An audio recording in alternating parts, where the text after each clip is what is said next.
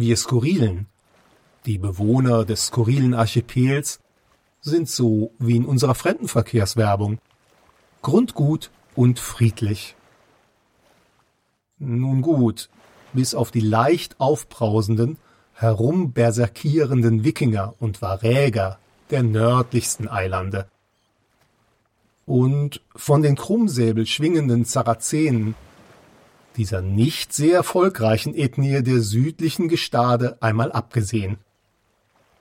Die kannibalischen Schneepygmäen der skurrilen Alpen sind dagegen fast liebenswert zu nennen, wenn man ihnen nicht den Rücken zuwendet. Die Feuerhexen der Vulkanregionen spenden sogar anhaltenden Applaus, dem, der in ihrem subventionierten Kolosseum dem Lindwurm trotzt. Nur mit einem stumpfen, fünf Zoll langen Brotmesser bewaffnet, wohlgemerkt. Nicht vergessen wollen wir auch die Mongolen der Grassteppen, die ihren Feinden Respekt zollen, indem sie deren Schädel zu Pyramiden schichten. Sie alle ängstigen nur schlichtere Gemüter. Jene, die vergessen haben, genug TNT für den Landspaziergang einzupacken. Nun, vielleicht sind die Einwohner der Skurrilen eher als possierlich denn als friedlich zu bezeichnen. Dies unterscheidet sie sicherlich von der Terrorbande der Qualeser, von der Schwefelinsel Qual, dieser Heimat unbeschreiblichen Grauens und Verderbens. Hören wir nun einen Schwank aus der Kindheit eines Qualesers, unseres lieben Monsters. Das Monster rechnet. Die 1200 Arbeiter ihres mexikanischen Werkes fordern mehr Stundenlohn. Es geht um eine Erhöhung von 2 Euro auf 2,10 Euro.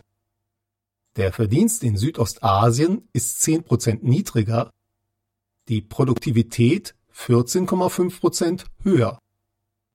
Dummerweise haben sie 22,5 Millionen Euro in das vorhandene mexikanische Werk investiert.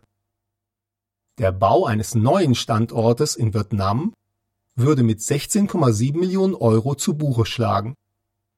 Wann wäre es günstiger, die nächsten Jahre in Lateinamerika zu bleiben?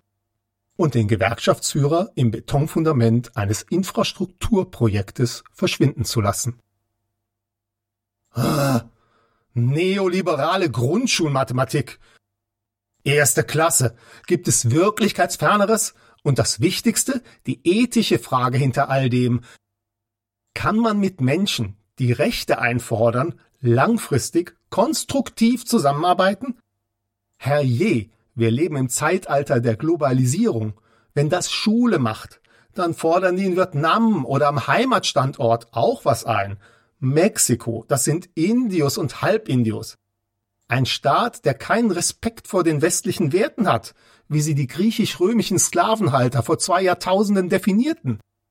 Statt diesem theoretischen Kram wäre ich viel lieber raus in eine Fabrik gegangen und hätte sofort ein paar Arbeiter entlassen daneben stehen, wie sie die Spinde ausräumen, damit man sieht, wie das so ist. Dabei Kontemplation, Kraft tanken, einen Biomilchshake genießen, politisch korrekt, neu 68er Attitüde. Peace, Peace. Wie sollen wir sonst lernen, Führungsqualitäten zu beweisen? Frustriert über die undankbare Aufmüpfigkeit der Mathebuch-Mexikaner ging ich nach Schulschluss in den Supermarkt und erstand ein Blutwurstkrapfen. Ich biss hinein und ließ mir das Blut auf das T-Shirt tropfen. Du musst noch viel lernen, Sohn, sagte meine Mutter, als sie davon erfuhr. Blutwurstkrapfen kauft man beim Vampir. Der Vampir hatte einen fahlen Blick, einen Blick, der auf meine Haut piekste aber nach dieser Aussprache kaufte ich meine Blutwurstkrapfen nur noch bei ihm, und ich muss sagen, sie schmeckten wirklich besser. Mm, danke, Monster. Vielen Dank dir. Und beim Vampir weiß man ja auch, wo das Essen herkommt. Die Skurrilen distanzieren sich vehement von jeder echten Meinung, deshalb zum Abschluss der Episode entspannende Töne aus der Natur.